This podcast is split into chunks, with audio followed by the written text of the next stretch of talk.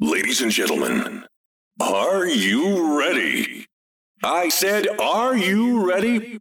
Let's count down together. 好了啦，芭比，赶快来教我。大家好，我是花富，欢迎再次收听小大人的理财故事。我们是一个支持孩子理财观念提升的亲子频道，我们会一直用最浅显易懂的方式，或者是举例来谈一些理财的知识跟概念。也请大家订阅我们的节目，同时呢，也请帮忙五星评价，或者是推荐给有需要的朋友。我们已经成立了小大人的理财故事粉丝专业。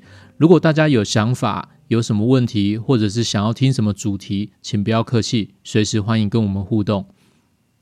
好，最近呢，脸书打开啊，我不知道大家是不是跟我一样，有没有发现，就是很多的投资这种社团的广告非常的多。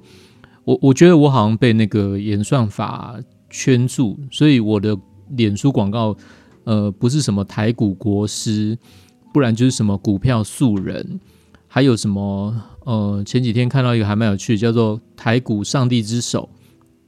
那这些东西呢，就是都希望呃大家能够加入股票研究社的这种会员广告。我其实我觉得还蛮有趣的，我会特地的停下来，然后用一些行销的角度来看一下他怎么拍这些镜头。老实讲了，这些影片拍的其实比解说的内容好很多。我是觉得蛮值得学习他们的一些运镜的手法，还有这种长远镜头、浪景，其实抓的还蛮专业的。还有他们的 BGM，就是他们的背景音乐，我觉得搭配的也蛮有感觉的。所以这方面是让我觉得最近还蛮有趣的一个事情。那除此之外呢？大家有没有发现，最近银行打电话来问说要不要借钱的这个频率变高了？我自己是明显觉得变高很多，不晓得是不是因为过年的这个时间快要到了，那年关将近，银行非常的体贴大家，所以就赶快问一下大家需不需要来做这个借钱的信用贷款。那我们之前也曾经有一集有提到，就是说。呃，银行其实它是一个不太愿意冒风险的行业，所以如果你跟银行借钱，银行会需要非常非常多的评估的一个步骤跟程序，他才愿意把钱借给你。那如果你完全没有任何借钱的记录啊，你就会很难的借到第一笔钱。为什么？因为你没有任何的信用记录，银行会不知道怎么去评估你的信用分数。也简单来讲，就是说，哎，他会看你是一个小白，所以他不太敢把钱借给你，或者是借给你的时候，他会用很比较高的利息，或者是他借给你的钱会相对比较少，所以可以简单下一个结论，就是说，呃，银行它只会把钱借给不需要用钱的人。所以，如果我们接到银行的电话，我们是都要用感恩的心先来看待银行，因为银行看得起我们。问我们需不需要用钱，那是因为他真的认为我们不是急需用钱，他才会打电话问我们要不要借钱。好，那最近呢，我接到电话的时候，我都会跟这个电话另外一头的这个银行行销的专员，我想说最近时间也比较够，那我也想了解一下为什么他们最近电话打得这么勤，所以我就稍微聊一下，而没有非常急的把它挂掉。我就发现一件事情啊，最近的一个银行行销的专员，他们几乎都会用一个手法，哎，不是手法，应该是说一个说法。如果你告诉他你不缺钱，没关系，他会告诉你，你可以借钱去投资啊。哎，我觉得这一点是很有趣的一件事情，因为以前你如果说你不缺钱，他就会跟你说谢谢再见。可是现在呢，他有一个钱的出路，就是告诉你说，呃，你可以借钱去投资啊。这是一个以前啊不太会去多谈的角度，那这表示什么事？这表示呢，其实最近的股票市场行情非常热，所以有大量的资金已经从低利率的环境开始转向高利率环境的一个趋势，所以对吧？以前阿妈常常讲啊，狼能卡，紧细卡，对不对？你人还没开始跑，其实钱已经跑了，对不对？钱比人更会跑，没错吧？资金呢，它自己会有自己的一个流向，所以银行也开始嗅到市场上有一些人开始启动这种信用贷款的方式，借到了一笔钱，然后来做股票市场的一个投资，才会开始用这种方法来跟客户推动，就是希望客户来办理信用贷款，然后来投资股市。当然呢，这种方法有一定的风险，也有一定的报酬率。那么，到底该不该用借钱来买股票呢？我想呢，我们今天就花一点时间来谈一下我个人的看法。那同样的呢，这种教育，呃，应该说这种机会教育，就是说你接到电话，然后你跟呃这个行销专员在谈话的过程，其实我觉得可以跟小孩来做一个分享。投资虽然是一个艺术，虽然是有难度，但这个难度应该是在技术上有些难度，但是观念来讲，应该是可以解释的非常容易懂。所以我接下来呢，我们就简单的来分析一下，到底能不能够用借钱来买股票呢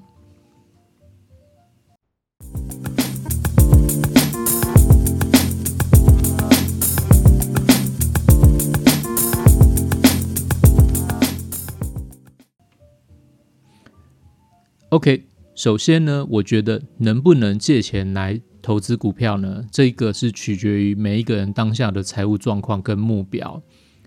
你当然可以用借钱的方式啊，因为它可以扩大你的杠杆倍数，对不对？在多头行情的阶段，你可以更快速的累积财富。举个例来讲好了，如果你只有十万块的现金，那以最近的台积电价钱大概六百块来算，你只能够买一百六十六股的台积电，对吧？但是如果你可以跟银行做信用贷款，借到银行十万块钱，那是不是你可以多买一百六十六股，是吧？所以台积电同样的，你如果投资投资台积电，台积电只要上涨一块钱，你是不是本来只能赚一百六十六块，可是你现在就变成赚三百三十二块啦，是吧？同样的呢，这其实也是一个赌博，这也是一个赌局啦。你也同样得承受得起赔钱的风险。为什么？有一件事情呢，我必须跟各位朋友讲一下，就是一百块钱的股票，如果你跌到七十块钱的时候，你是跌了百分之三十。但是你要记得，在七十块钱要涨回一百块钱，就是你当初买的成本的时候，它必须要上涨四十二 percent。懂这个意思吗？懂这个概念吗？一百块钱你买的时候，如果它跌到七十，它是下跌了三十 percent。可是它要涨回你的成本，也就是说你需要解套的时候，它必须上涨四十二 percent 哦，所以是不是涨回来的时间会比较长，幅度也比较大，对吧？所以呢，下跌的时候你能不能承受得住呢？这是你要想一下的，这是不是你为了一个目标而能够负担得起的呢？是不是？这每一个人都要评估自己的状况来去做考虑。好，那我就简单分享一下我个人的一些看法。我整理了一下，我觉得什么对象适合借钱买股票，什么对象不适合借钱买股票，那大家就可以听一下我以下的分享。第一，我觉得适合借钱买股票的人，你是一个信用状况良好，而且你是有还钱能力的人。为什么？因为你的信用状况如果良好的话，这也代表银行他会愿意用比较低的利息借钱给你。那他用比较低的利息借钱给你，你每一个月的还款金额是不是就会比较降低，对吧？那你的负担是不是相对就比较轻？还有，你每个月扣掉开销之后呢，你剩下的余裕的存，呃，应该是说剩下的余裕的存款或者是现金，是不是足够可以应付还给银行的钱？比如说，你每个月你都可以剩下扣掉薪水，呃，应该说你每个月的薪水。呃，你扣扣掉一些开销，你都可以剩下两万块钱的现金存下来，那你是不是相对就可以承受？假如每个月还款一万块钱给银行的这种还款金额，对吧？你如果两剩两万，你可以还一万给银行的话，那你就符合这个条件。其实你是算很有还款能力的人，那你就可以考虑这一条路可以试试看。那第二点呢，你要设定投资报酬率跟停损点。这个方面来讲呢，因为只要是投资，你都会涉及到选择标的的问题。我们先把这个标的放在股票市场来谈，好吗？从最近的盘势来看，如果你选的股票选到半导体的概念股，跟选到金融股，那你的报酬率跟这个表现简直就是天差地远。因为金融股根本就没有涨，而且反而是赔钱的，反而是下跌的。可是半导体的股票呢？当然我们。每个人现在都知道台积电了嘛，对不对？除了台积电之外，还有谁呢？就是联电，他们是金元双雄，对不对？还有半导体的一些供应商、一些材料商、一些设备商，他们也同时都因为半导体的股票整个产业链在上涨，所以他们同时都有很漂亮的一个上涨的行情。所以你只要选股的时候，你就可能会面对选对或者是选错的问题。那你选错了怎么办呢？没有人都可以选对的，对不对？不可能一直都是对的。当然，我们会希望这是一个目标，还是有可能会有选错的时候啊。那选错时候怎么办呢？就是要定一个停损比例来做一个退场。为什么需要这么做呢？因为你还记得吗？我们刚刚谈的问题是说，什么人适合借钱买股票？所以你这个钱假如是借来的，那你更需要保护本金。所以你为了保护本金呢，你就是呃必须设一个停损点。因为如果是你自己的存款赔掉的话，那你就是结账，你的钱变少了。可是你今天是跟银行借的钱赔掉了。你不止赔掉哦，你还要把本金补回去还给银行啊，是吗？因为你跟他借十万，你总不能跟他说不好意思，我赔掉了，剩八万，所以我还你八万。银行不会认这件事情的，银行会跟你说，你借十万，你就要还还我十万，所以你损失了两万，你还要补两万回去给银行，所以一定要有保护本金的这个停损点概念。那另外一个点就是我们刚刚所提到的报酬率，我这边想跟大家谈一个故事，就是。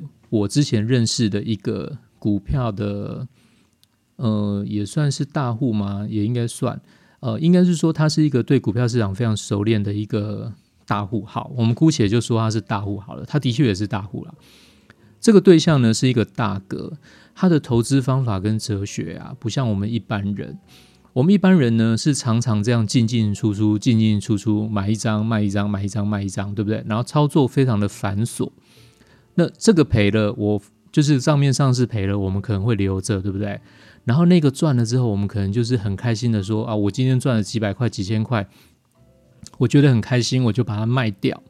那有的时候就是流落太强，就是把弱的留下来，然后把强的卖掉。所以这种操作来讲啊，整体时间拉长来讲，我们的持有股票的时间往往会大于持有现金的时间。那我们回到刚刚那个大哥。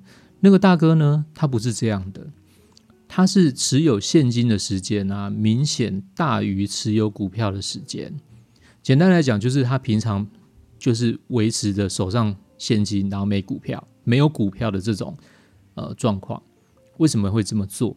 因为他在等机会。我有跟他聊过，他说他在等机会，只要有机会出现了，他就进场咬一口，然后就达到他的报酬率之后，他就毫无感情的出场。这听起来是很简单，但是实际上操作的话，我相信因为有人性的这个因素在，所以不是那么容易。所以这样来讲呢，它的常态啊，它维持现金部位的机会很高，等于是说他手上都是现金，他没有股票。那你可能也会问我一件事情，就是说，那这位大哥他所谓刚刚说的达成报酬率就出场，这个报酬率是多少？不好意思哦，我问过他，他跟我说，通常在一成左右。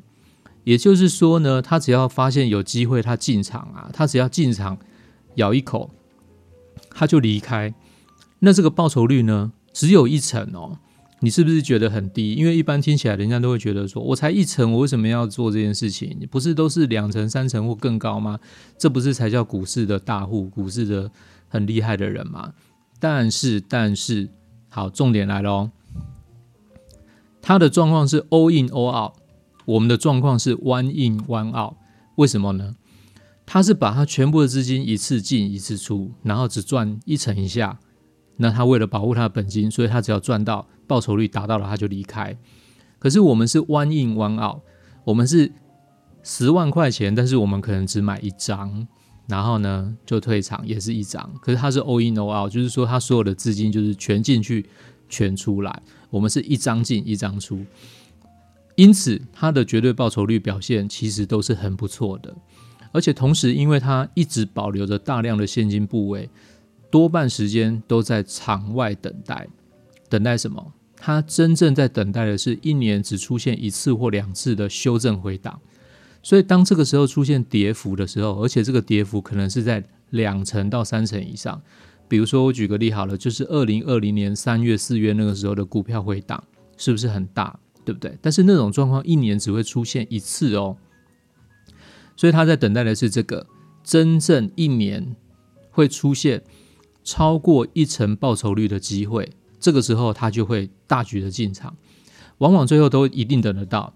可是你看，像我们这种一般人，我们长时间都在场内，一张也好，两张也好，可能占我们的资金比率没有太高。可是，一旦碰到大跌的时候呢，我们会怎么样？我们会跟着股票一起下跌，一起被套牢，而且在场外剩余的多余资金，我们也没有信心进场。所以，呃，我们多半都会只会跟着他一起套牢，然后在最后等等等等等，等到他回到我们解套的时间。然后才解套卖掉，但是钱就被锁住很长的时间，所以呃，所以我们这段谈话的重点就是说，你一定要设定一个停损点，然后同时你也要设定一个进场的报酬率，这也是你适不适合借钱买股票的一个条件之一。第三，呃，投资我希望是可以投资有现金流入的标的，这是什么意思呢？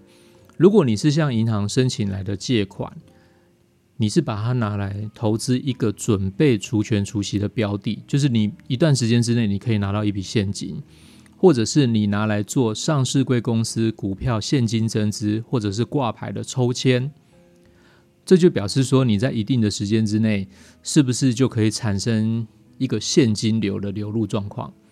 当这种状况出现的时候，也是适合借钱买股票的时候。我举一个例子好吗？这是一个台股活生生的案例。在二零二零年的八月的时候，有一家公司叫和硕，合硕大家一定知道嘛，对不对？合硕是电子五哥之一，算是很大的一家公司。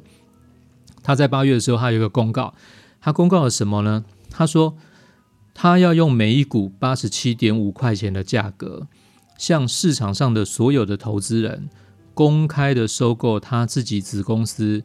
凯盛这家公司的股票，那当时呢，凯盛的股价是在八十五块钱左右。也就是说，如果你在股票市场上买一股凯盛，那你就可以在一月十五号之前用八十五块钱卖给和硕。好，再听一下好吗？他已经公告了，他说他要用八十五块钱的价格去买他子公司的凯盛。因为它是一个公开收购的条件，所以每一个人市场上，你只要有持有凯盛的股票，你就可以用八十七点五块钱卖给和硕。那这中间是不是存在一个价差？因为凯盛你在市场上用八十五块钱，你就可以买得到啊，但是你可以用八十七点五块卖给愿意收购的这个合作，所以这完全是一个在五个月的时间之内就可以带来三 percent 报酬率的现金流入投资。这种条件就是我刚刚所说的，我觉得它完全符合你是用借钱来买股票来投资的这种条件之一。另外呢，我们刚刚有提到一个，就是说什么叫抽签？抽签有些投资人哦，有些朋友可能不是那么了解，那我这边花一点时间说一下。呃，证券商的交易系统里面都有一个叫申购专区，这是因为证券的法规的规定，就是说为了要促进股票市场的经济。不能都只有大，就是比较大的交易人，他可以享受这么多。所以主管机关呢，他就有规定一件事情，他说，如果上市贵的公司你要进行募资，就是等于你要印股票跟投资人换钱，募集资金的话，你必须要把部分的股票作为大众投资人申购之用。那怎么申购呢？最公平的方式就是用抽签，而通常都会出现一个价差。价差是什么意思呢？就是说，他今天要发行一个一百块钱的股票，可是他用八十块钱的价钱让投资人去抽钱。如果你抽得到，那你就可以赚到这二十块钱的价差，这是不是很棒？很棒啊！对啊，没错，因为他这个价差就是要让你赚钱。那就还，但是就产生另外一个问题，就是说，你的中签率啊，会因为你的价差越高，中签率就会越低。对不对？因为你一定会吸引更多人去抽，更多人去抽的时候，你的呃，应该说很多人想抽的时候，你中奖的机会就会变低嘛，对不对？所以那价差越小的公司的股票，你就越不吸引人家去抽，那你中签中签的机会就会越高。但是如果你是用一个跟银行借款的贷款的资金啊，你来做这种现金流入的投资，我觉得这也是一个很好的选项，因为你可以。只付七十块钱去尝试抽个签，如果抽到了，他才会把你这个钱真正拿去变成认购这个股票。所以我认为它也是一种属于很快可以带来一个现金流入的投资，这也是一个适合借钱买股票的一种选项之一。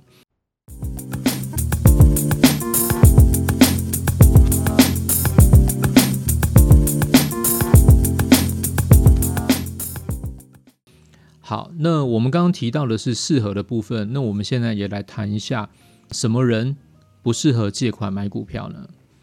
第一，我的想法是，呃，信用不好的人，信用不好的人就意味说，银行愿意借给你钱的利息就会比较高，那你每个月利息高，你是不是要还款的这个负担就会比较重？相对来讲呢，我认为这样的对象你就不适合借钱买股票。那如果你想要知道自己的信用分数是高还是低啊？我建议你们可以听一下《小大人理财故事》的第二集。第二集叫什么？第二集叫《小大人的第一个朋友是奇哥还是银行》。花富在里面曾经有提到，就是每个人每一年都有一次可以跟联合征信中心去调阅自己信用分数报告的机会，可以去调阅是免费的，只有一次哦。调阅之后是免费，你可以看到你上面的分数，还有你的一些金融记录。其实这份资料就是银行要借你钱的时候。他会去参考的资料，如果有兴趣的朋友可以去听一下这个那一集里面说的详细说明。那如果有兴趣，也可以去调阅一下自己的信用报告，来看一下分数是多少。好，那第二个呢？我认为什么样的人不适合借款买股票？第二个就是不能够承受失败的风险。风险它是一种相对值，有的人觉得我可以损失两成，有的人觉得我可以损失五成。为了达到自己的一个呃，理想目标，你愿意能够承受多大的风险损失？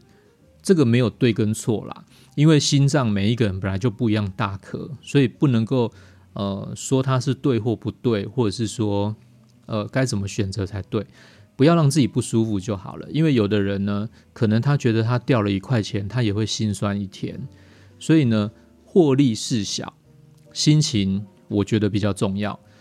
如果你会因为承受了失败而影响很大的这种呃心理的波动很大，或者是生理的波动很大，那我我不建议你这么做，因为我觉得这种成败呃承受失败的风险会影响你的心情或生理太大的话，我不建议你该这么做。第三呢，什么状况不适合？就是你不能够按时还款。呃，因为你跟银行呢，我们先这样讲一下好了，就是说。不是每个人都跟银行有做过贷款的申请，哈，那我就说一下贷款的申请是怎样。贷款申请呢，是银行在完成了这个契约之后呢，银行会在一个时间之内把你约定的这个数额，就是你要借多少钱，他就拨款给你。那今天假设是十万块，我们先假设十万块好了，那你可以把它乘以二，乘以三，那这样换算的金额，你一样同同时可以乘以二，乘以三，你就会大概知道说，你心里面大概是。可以承受借到什么钱的程度，好吗？那这个时候呢，假设是十万块，同时你完成契约之后，银行把十万块拨给你，然后银行每个月会同时要求你还银行一定的金额，而且你必须定期的不停的还，不停的还。我们就用之前呢，大家市场上最了解的这个叫做劳工纾困贷款，我们来说明好了，举例说明。如果你今天跟银行申请这个贷款完成了，就是劳工纾困贷款完成了，那你可以借到一个十万块钱。从第一个月开始呢，你就要还款三千三百多块钱，而且之后呢，你每个月都要依照这个时间去做还款，你不能够不缴哦，或者是迟缴哦，不行，因为这是一个合约，你跟银行借的钱你就必须要缴。如果你迟缴或不缴，会有什么影响吗？会，就是我们刚刚说的这个。呃，联征中心的这种个人信用的报告分数就会掉下来，因为他在上面就会去注记说你有迟缴，你有不缴。那这记录你一旦被记录上去之后，是所有的银行要借你钱之前，他都会去调这份资料出来看，他就会看到你上面跟某某银行借过钱，而且你曾经发生不缴或迟缴。那这个对银行来讲，它是是他们非常顾虑的一件事情，所以。呃，不能够不缴，也不要迟缴，好吗？如果你每个月的现金流不够，不足以来支付这种稳定的应该的还款，那我觉得真的就不适合透过借款来做投资。好，最后最后，呃，我做一下结论。刚刚谈的这些呢，是给大家一些比较理性的判断，因为我不认为是借钱买股票。不一定是对或错，因为其实这是一个工具。这就像有的人说刀子很危险，可是刀子它是可以拿来做菜、做饭、煮菜。有的时候呢，你在露营的时候，你就是缺了一把刀子，你怎么弄就是弄不断那个绳子，对不对？所以刀子它其实是一个工具，那工具只是看你对应的使用方面，这个面向是好还是不好。这一点也是可以教育给小朋友，就是说金钱其实它是一个工具，银行也是一个工具，银行也是你的朋友。所以你要知道这个朋友，你要把它用在好的面相还是坏的面相，对不对？好，那我想跟大家提的就是说，小时候大家有没有常常听到一句话，叫做“机会是给准备好的人”？我很同意这句话。这句话的意思呢，套用在今天的题目上呢，适合不适合借钱买股票？我觉得非常恰当。要做这个决定之前呢？除了要评估自己的财务能力，还有现金流状况之外，也请要评估一下自己的理财观念是不是准备好了。如果可以很清楚的知道风险跟报酬的关系，那也能够做好一个心理的准备。其实我觉得在现今的社会环境下，已经是低利率、高通膨的时代，跟银行做一个这样子的呃互动，或者是做这样的关系，就是。啊，透过借款来买股票，其实也是一个可以帮助加速累积财富的动作。好，大家不妨可以参考一下今天的内容。我们今天的分享就先到这边哦。以上呢是小大人的理财故事。我们是一个致力于孩子理财观念提升的亲子频道。我们会一直用很浅显易懂的方式，或者是举例来谈理财知识，然后同时也呃。帮助个人的理财知识增加，也请大家有机会就订阅我们的节目，同时呢，请帮忙我们五星评价，或者是推荐给一些有需要的朋友，在脸书上面帮我们做分享。我们已经成立了小大人的理财故事粉丝专业，如果大家有任何的想法，有一些问题，或者是想了解什么主题，可以私讯跟我联络，请不要客气哦，随时欢迎互动。我们下次听哦，拜拜。Thank you.